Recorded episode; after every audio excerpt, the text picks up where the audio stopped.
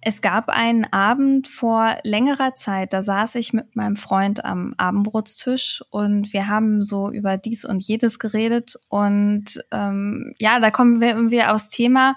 Ach, ich hatte total Lust, mal einen Podcast zu machen. Fragt mich nicht wieso, aber irgendwie hatte ich so das Gefühl, ich glaube, das macht mir Spaß und es bringt mir auch richtig Freude.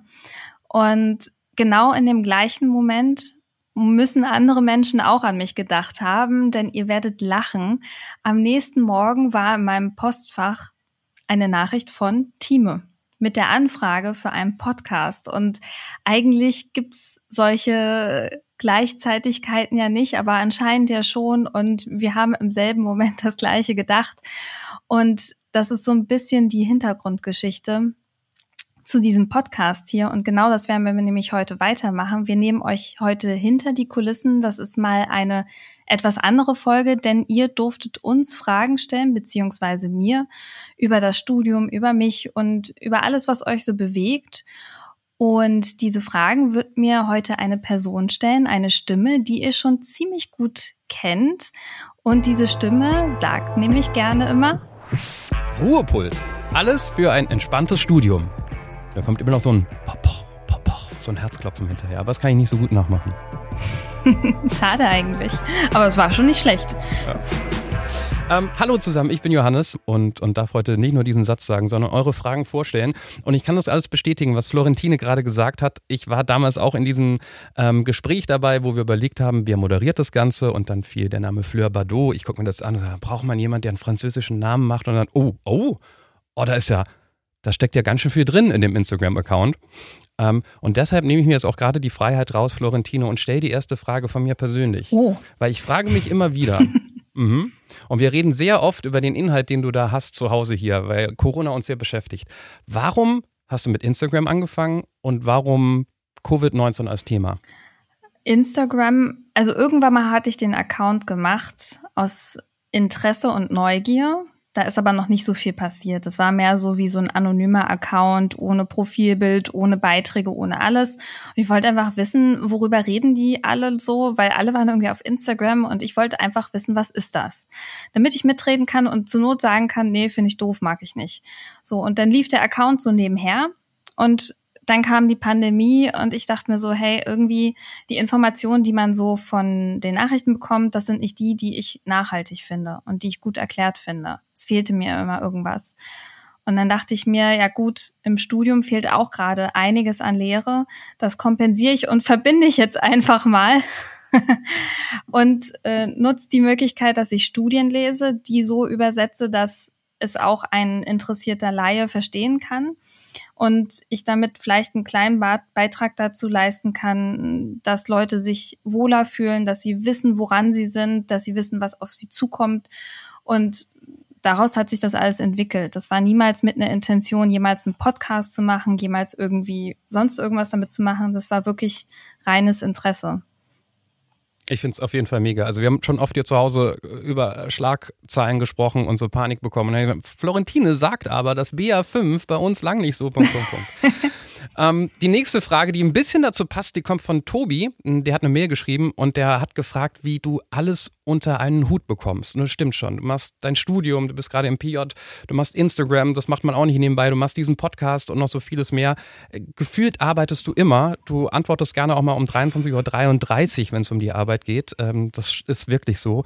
Wie schaffst du das? Ich glaube, ich sehe das nicht als Last. Ganz großes, ganz großer Vorteil ist, wenn man etwas macht, was man gerne macht, dann ist es auch nicht Arbeit im Sinne von, ich muss das jetzt tun, sondern ich kann Arbeit und Freizeit nicht unbedingt so trennen. Das heißt nicht, dass ich keine Freizeit habe, aber ähm, ich mache das einfach unglaublich gerne und es ist für mich auch Entspannung irgendwo in gewisser Weise.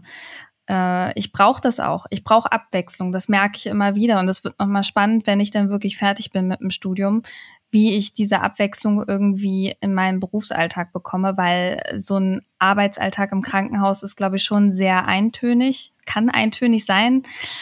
Aber ja, das ist so ein bisschen die Herausforderung, die mir noch bevorsteht. Aber so grundsätzlich für mich ist das gar nicht so belastend, wie es für andere klingen mag. Und ich glaube, niemand muss sich bitte daran ein Beispiel nehmen. Das ist jetzt keine Blaupause für jeden da draußen. Und jeder, der es nicht so macht, ist absolut stinkend faul oder so, um Gottes Willen.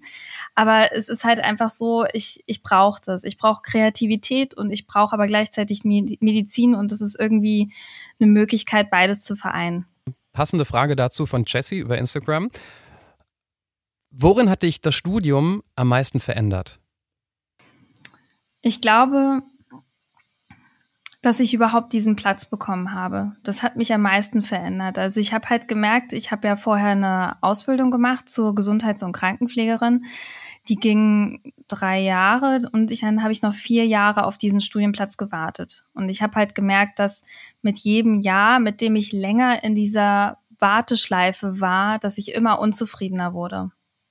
Und mit dem Medizinstudienplatz war ich wie befreit.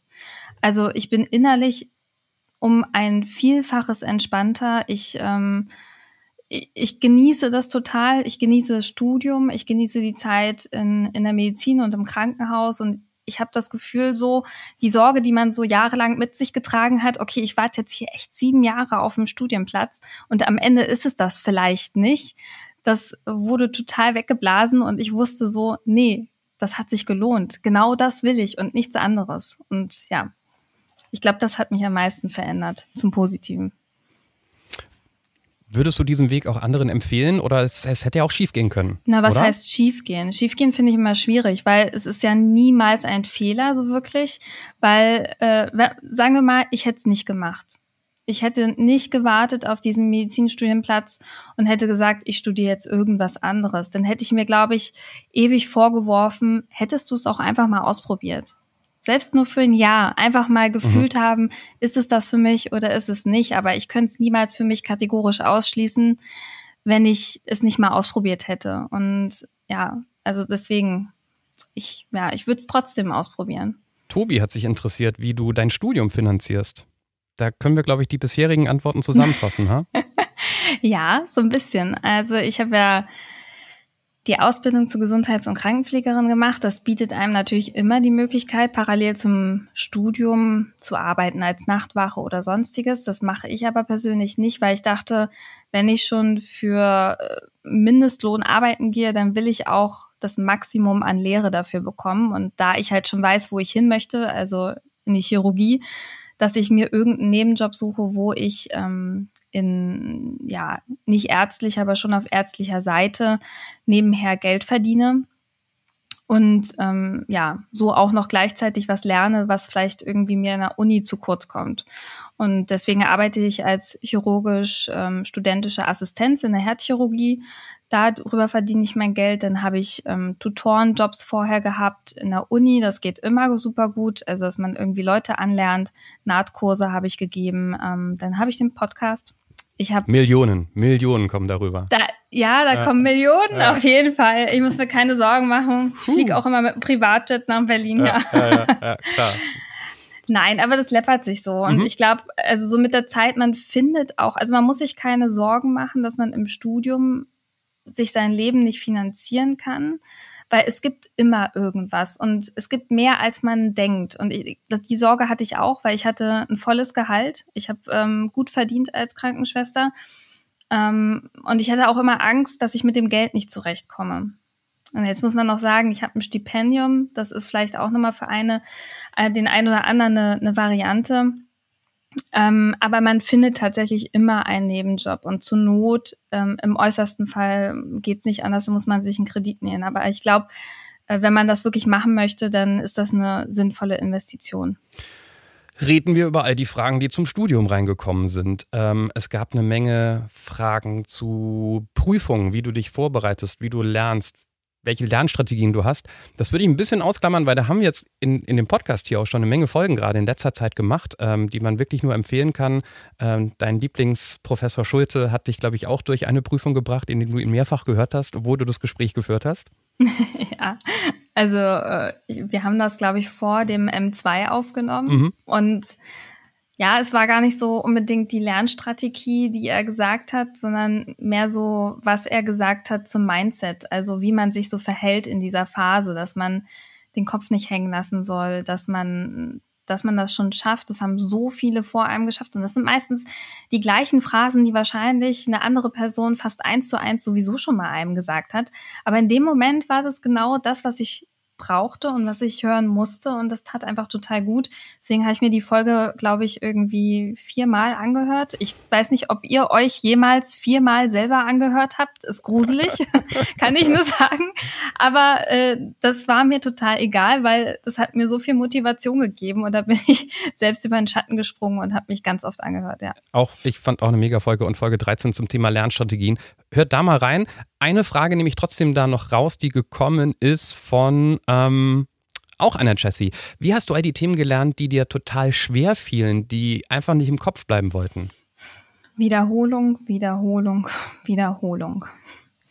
Es ist wirklich einfach so, wenn man, es gibt Dinge, die kann man, ich weiß nicht warum, aber es sind manchmal auch so kleine Details, die einem einfach durch, den, durch die Hände rinnen. Ich habe keine Ahnung warum, aber es gibt so Sachen, die kann ich mir nicht merken. Und ich lese sie zum tausendsten Mal und es funktioniert nicht. Und ich ärgere mich so über mich selber. Dann schreibe ich mir Zettel von den Dingen und klebe die an die Wand oder klebe sie an den Spiegel oder äh, guck mir nochmal ein Video an und versuche irgendwie so über mehrere Kanäle eine Transferleistung zu erreichen. Also über das Visuelle, das Auditive und dann vielleicht noch irgendwas anderes, dass man sich austauscht mit jemandem. Also am besten wiederholen. Das, es geht nicht anders. Ja, und bei dem Wiederholen werden wir auch immer Schritt für Schritt besser mit jedem Wiederholzyklus. Und genau da kann uns Via Medici mit, wie ich finde, einem Killer-Feature super gut unterstützen, das uns jetzt nochmal Antonia aus dem Via Medici-Team vorstellt. Genau, wiederholen ist ein super Stichwort. Ich möchte euch jetzt hier einen Tipp mit an die Hand geben, wie ihr Via Medici super nutzen könnt, damit ihr wirklich bei jedem Wiederholen auch mehr wisst und mehr hängen bleibt. Wir sind also jetzt zusammen in einem Lernmodul, stellen uns vor, wir lesen das zum ersten Mal. Dann nehmt doch am besten zuerst die vertiefte Texttiefe. So geht ihr das Lehrmodul wirklich in aller Ausführlichkeit durch und könnt euch ganz viel Wissen aneignen. Wenn ihr das Lehrmodul zum zweiten Mal durchgeht, dann nutzt gerne die Standardtiefe, also den Text, der ein bisschen reduziert ist. Ihr wisst ja auch schon ganz viel. Außerdem könnt ihr jederzeit Markierungen setzen und Notizen schreiben und euch so auch einzelne Abschnitte in eigenen Worten zusammenfassen. Auf der Startseite seht ihr immer die zehn letzten gelesenen oder auch gelernten Lehrmodule. So könnt ihr immer wieder zurückkommen zu einem Thema, wo ihr schon mal wart und so auch direkt das wiederholen. Wenn ihr außerdem die ganze Zeit euren Lernstatus pflegt, also einstellt, es ist neu, gelesen oder gelernt, behaltet ihr einen super Überblick. Probiert es einfach aus. Ich wünsche euch ganz viel Spaß und Erfolg beim Lernen mit Via Medici. Und jetzt zurück zu Johannes und Florentine. Anni hat eine Frage zum ersten Staatsexamen. Ähm, ne, hat, ist keine Frage. Sie meint einfach nur Physikumstipps. Punkt, Punkt, Punkt. ich dachte, jetzt kommt sowas wie Physikum überleben, Ausrufezeichen, Ausrufezeichen. Äh, ja, Physikumstipps.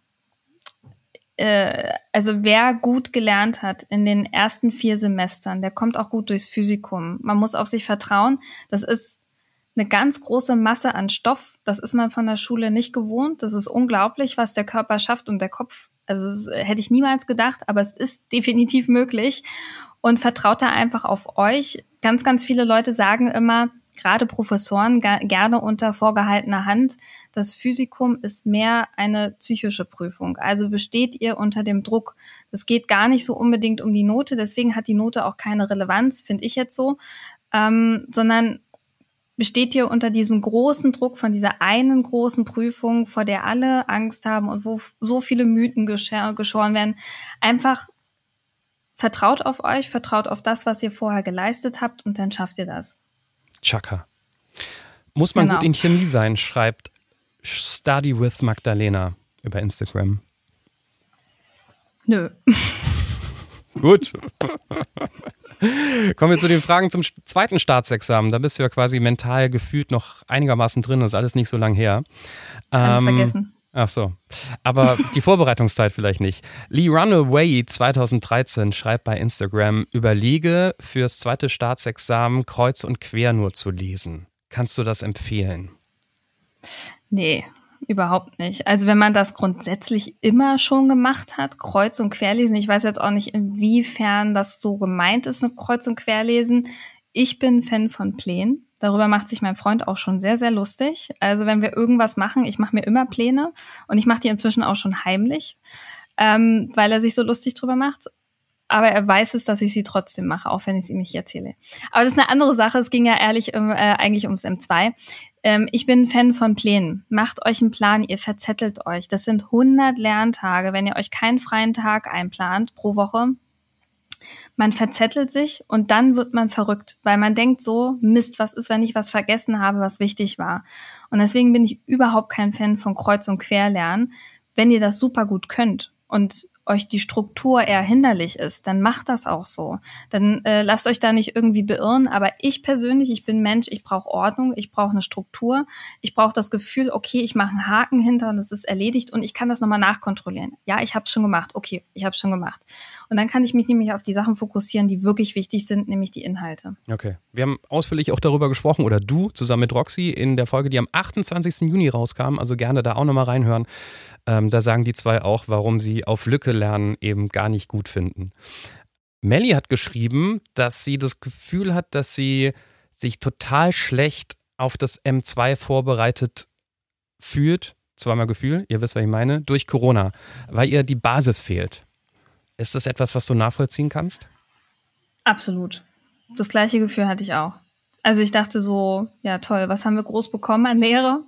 Das gab es vorher noch nie. Aber das ist immer so ein bisschen die Panik, die man sich selber macht. Man sucht sich irgendeinen Strohhalm, warum es jetzt besonders schlimm bei einem selber ist oder nicht nur bei einem selber, sondern beim ganzen Semester. Und das ist halt Corona. Corona gab es vorher noch nie. Und ich gebe dir recht, es ist anstrengend und es ist schlimm. Und wir hatten auch alles super kurz, alles eingestampft und so. Aber man schafft das trotzdem. Also glaubt mir, man schafft das. Ich hatte auch Corona-Semester voll und bei mir ist so viel ausgefallen, ob Praxis oder Theorie. Äh, manche Kurse wurden sogar einfach nur so Haken hinter und erledigt. Äh, da haben wir niemals wirklich reingeguckt. Also man schafft das trotzdem. Eine süße Frage noch zum Lernen. Ähm, gar nicht mal von jemandem, der gerade lernt, sondern von einem Freund, ähm, der sieht, wie seine Freundin gerade total untergeht im Stress äh, und er helfen möchte. Wie kann er am besten seiner Freundin behilflich sein, während sie im Lernstress ist? Und die zweite wichtige Frage von ihm, wird das mit dem Stress mal besser? Ich finde das ja auch total niedlich, dass man sich so eine Gedanken macht, aber ich kenne diese hilflosen Blicke von Familie, von Freunden und so. Es gibt Tage, da ist man wirklich nur angekotzt und da hilft auch kein liebes Wort. Ich kann nur sagen, es hört auf, es wird besser, steht es gemeinsam durch und habt ein offenes Ohr. Also was total hilft, ist, wenn so Banalitäten abgenommen werden wie Kochen, Küche, aufräumen oder ähm, Wäsche machen, ähm, irgendwas Schönes einkaufen. Also irgendwas, was dem anderen so den Rücken frei hält und er weiß, okay, ich kann mich darauf konzentrieren. Und vielleicht auch in einem Moment mal nachfragen, du, wenn du möchtest, gehen wir heute Abend noch mal zehn Minuten spazieren und du erzählst mir irgendwas oder ich erzähle dir mal was über meinen Tag, was gar nichts mit Lernen mhm. zu tun mhm. hat. Und wird's mal besser? Die Antwort für ihn? Es wird besser. Jeder braucht seine Zeit. Das habe ich, glaube ich, auch schon in tausenden Podcast-Folgen gesagt, weil mir das auch so wichtig ist. Und zwar wirklich auch so eine Erkenntnis, es wird besser, jeder hat aber eine andere Zeit. Also der eine braucht dafür zwei Semester, der andere sechs, der andere fünf oder vier. Auf jeden Fall ist es meistens so, dass es nach dem Physikum entspannter wird, weil man selber entspannter wird. Lernen muss man immer viel im Medizinstudium. Dieses Gerücht, dass es weniger wird, ist, glaube ich, ein bisschen mehr ein Gerücht als alles andere. Aber man wird selber ruhiger und ähm, selbstbewusster, weil man weiß, man hat schon mal einen großen Step geschafft und ja, dann schafft man den Rest auch. The Next Doc schreibt auf Instagram, er würde gerne wissen, welche Doktorarbeit du angehst. Aber wenn er dir bei Instagram folgt, müsste er eigentlich raten können. Ja, äh, ich schreibe meine Doktorarbeit in der molekularen Kardiologie am DZHK noch an meiner alten Uni in Greifswald. Es ist eine experimentelle Doktorarbeit. Ähm, es ist sehr, sehr viel Arbeit, mehr Arbeit, als ich jemals gedacht hätte. Und ich dachte so, hey, komm, du investierst auf jeden Fall ganz viel Zeit rein und dann ähm, bist du nicht so wie alle anderen, die immer sagen so, ah, das dauert alles so ewig und so. Und ich dachte, ich bin so strukturiert und ich schaffe das ganz schnell. Und dann äh, holt einem die Realität ein. Und jetzt bin ich im elften Semester und bin immer noch nicht fertig mit der Datenauswertung.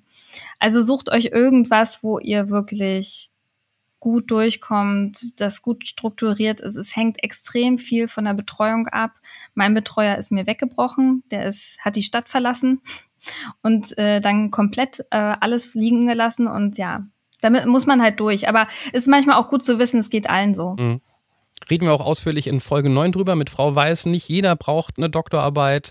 Welche Doktorarbeit macht Sinn? Warum können einen Betreuer auch wirklich helfen, warum die ein Interesse haben, dass ihr diese Doktorarbeit ähm, besteht, ähm, wie ihr euch am besten darauf vorbereitet, all das in Folge 9. Aber bist du, wenn es nicht ganz so läuft, wie du dir das vorab vorgestellt hast, bist du happy noch damit?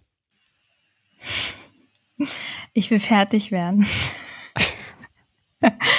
ich glaube, äh, also sagen wir so, ich glaube, ich bin stolz, wenn ich das geschafft habe, weil das unglaublich viel Durchhaltevermögen bedarf. Und ich bin froh darum, dass was ich alles im Labor gelernt habe, weil das hätte mir das Studium nicht bieten können. Also das, was, was ich da gelernt habe an selbstständigen Arbeiten im Labor, auch wenn ich vielleicht jetzt nicht unbedingt die Hardcore-Forschung später machen möchte, das sind trotzdem, glaube ich, Fähigkeiten und Ressourcen, die ich nicht missen möchte. Und ich bin trotzdem froh, dass ich es gemacht habe. Obwohl, auch wenn ich es jetzt anders machen könnte, würde ich es anders machen. Definitiv, ja. Und würdest du die Doktorarbeit immer noch während des Studiums machen oder lieber danach? Fragt Merle. Um Gottes Willen, macht es nicht danach. Gebt alles darum, diese Doktorarbeit im Studium fertig zu machen und überhaupt erstmal anzufangen. Also schreiben kann man auch noch zur Not nach, im Nachhinein ist man manchmal auch gezwungen, weil einem die Zeit wegrennt aber versucht alles, was geht, im Studium zu machen. Danach werdet ihr nur verrückt. Also das ist ganz gruselig, das sagen alle Assistenzärzte, Assistenzärztinnen, macht das bitte, bitte nicht in, in der Arbeitszeit. Ihr seid so ähm, über, äh, also so quasi von Eindrücken ähm, überworfen. Ihr habt auf einmal plötzlich von heute auf morgen die volle Verantwortung und sollt dann noch zu Hause, wenn ihr dann irgendwann zu Hause seid, Doktorarbeit schreiben. Ihr seid K.O. bis zum geht nicht mehr. Ähm, das, und dann denkt man, dann, dann kommt das schlechte Gewissen. Mhm. Ah, eigentlich müsste ich ja und so. Mhm. Also mach das mhm. nicht. Mhm. Eine sehr gute Überleitung. Man merkt, dass du Podcasts professionell machst, äh, Florentine. Eine sehr gute Überleitung zum Thema klinischer Abschnitt. Da gab es auch sehr viele Fragen. Wir haben das Thema auch schon mal in Folge 2 schon gleich ähm, ausführlichst besprochen, aber da war unser Experte im Vordergrund und du hast gar nicht so viele Geschichten von dir erzählt und ich weiß, du hast ganz viele. Und es kam zum Beispiel die Frage von Elims, wie dein erstes Mal im Krankenhaus war und äh, wie der Umgang mit dem Patienten war. Große Augen sehe ich. Äh, ja, ich sag mal so, mein erster Berührungspunkt mit dem Krankenhaus war schon vor meiner Uni-Zeit. Ich meine, ich habe schon eine Ausbildung gemacht. Mhm. Ich habe quasi ähm, meine Berufspraktika während der Schulzeit habe ich schon alle im Krankenhaus gemacht, weil ich wusste, ich will unbedingt Ärztin werden. Äh, ich habe die auch immer im OP gemacht. Also ich war eigentlich, irgendwann meinten die Leute, ja, geh in OP und ähm, irgendwie wussten die immer, ich gehöre dahin. Frag mich nicht wieso. Und ja, also es war, glaube ich, in der neunten Klasse zum Berufspraktikum in einem orthopädischen Krankenhaus, Privatklinik. Und wie war das? Geil. nee, war total cool. Da habe ich mal das erste Mal so eine Hüft-Tap gesehen. Und ich war so fasziniert davon, dass dieser Hüftkopf quasi wie so ein Tennisball aussieht, also wirklich ganz glatt und rund und auch von der Größe her so ungefähr wie so ein Tennisball. Und ich, also es hat mich so fast, und danach sind wir irgendwie in Aufenthaltsraum und haben gemeinsam Frühstück gegessen. Irgendwie wurde da immer Brötchen geschmiert für das ganze Team. Das fand ich total süß und ich fand es irgendwie toll. Und ich glaube, das Erste, was die eine Anästhesistin damals zu mir gesagt hat, du hast Hunger? Und ich so, ja klar, ich, ich war ja jetzt hier auch schon zwei, drei Stunden und sie guckt mich entgeistert an. Ja, die meisten, die, denen ist dann erstmal schlecht. Und ich so, nee, ich habe jetzt auch Hunger. Und da war dir klar, dass du geboren bist für diesen Job, wenn du danach Hunger hast. ähm, und jetzt mit PJ, wie ist es so, dann irgendwie ganz anders da anzukommen in der Klinik als damals zum ersten Mal? Das ist ja jetzt eher das wiederholte Mal. Ja. Und diesmal irgendwie auch in einer Rolle, die irgendwie realistischer am Arztberuf ist und irgendwie, man stellt es sich spektakulärer vor. so aufregend ist es eigentlich am Ende gar nicht. Aber schön ist es, dass man irgendwie immer mehr machen darf und mehr Verantwortung bekommt und so. Und ich ja, ich bin gespannt. Aber ist es auch nicht ein Stück weit normal, dass die Aufregung sinkt, weil man immer mehr in der Rolle ankommt? Ich denke schon.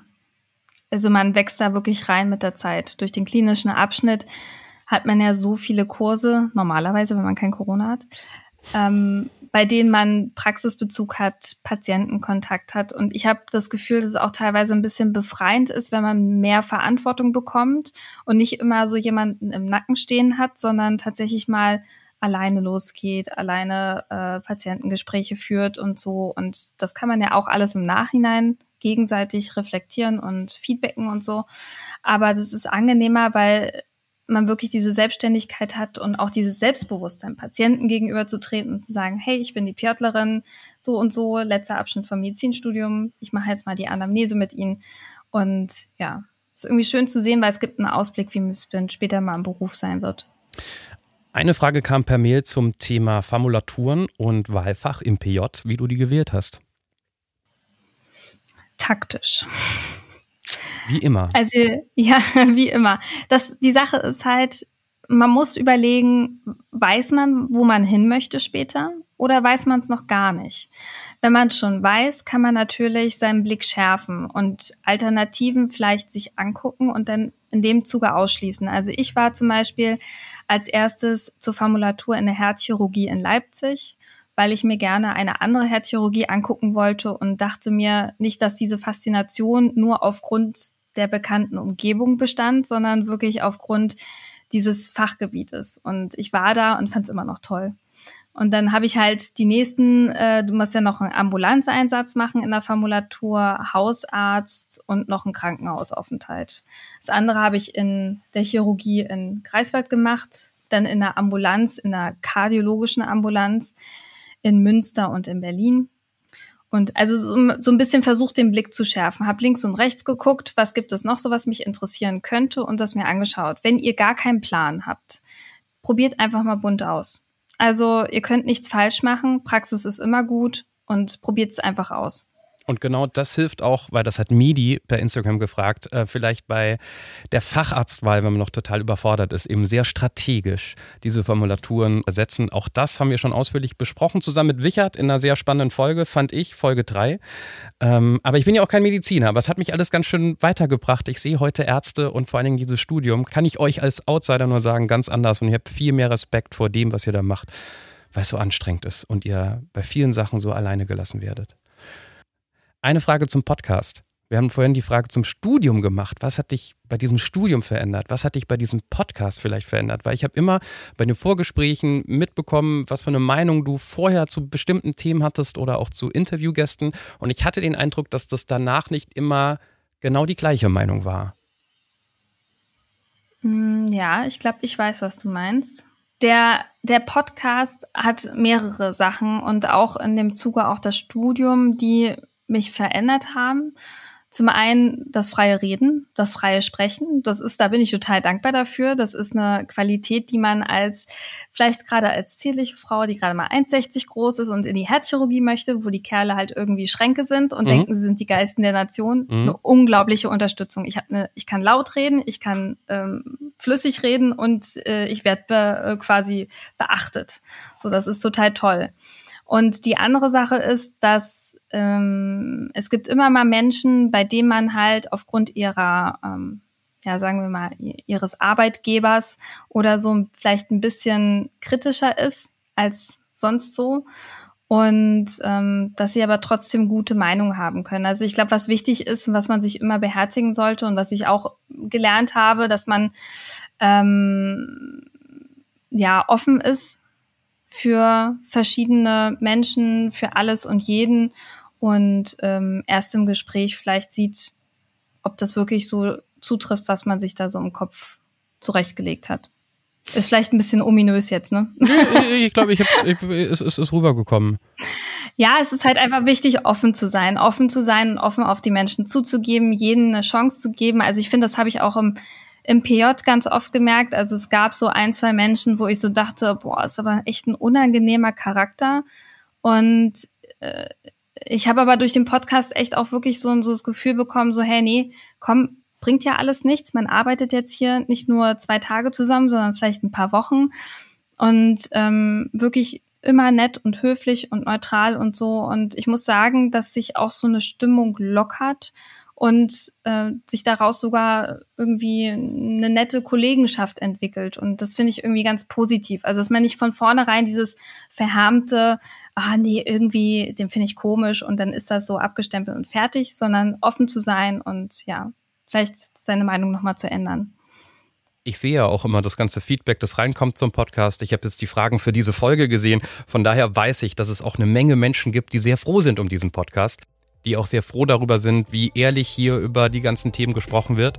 Und als jemand vom Team hinter dem Podcast kann ich sagen, ich bin super froh, dass Florentine dabei ist, weil du, du machst das großartig mit all der Energie, mit deinen Fragen, mit deinen Erfahrungen. Das finde ich toll. Danke dafür. Ähm, und in der nächsten Folge darfst du dann wieder die Fragen stellen. Vielen Dank für die ehrlichen Antworten. Danke dir. Das war Ruhepuls, euer Podcast für ein entspannteres Medizinstudium von Via Medici, dem Lern- und Kreuzportal für nachhaltiges Wissen in der Medizin von Thieme.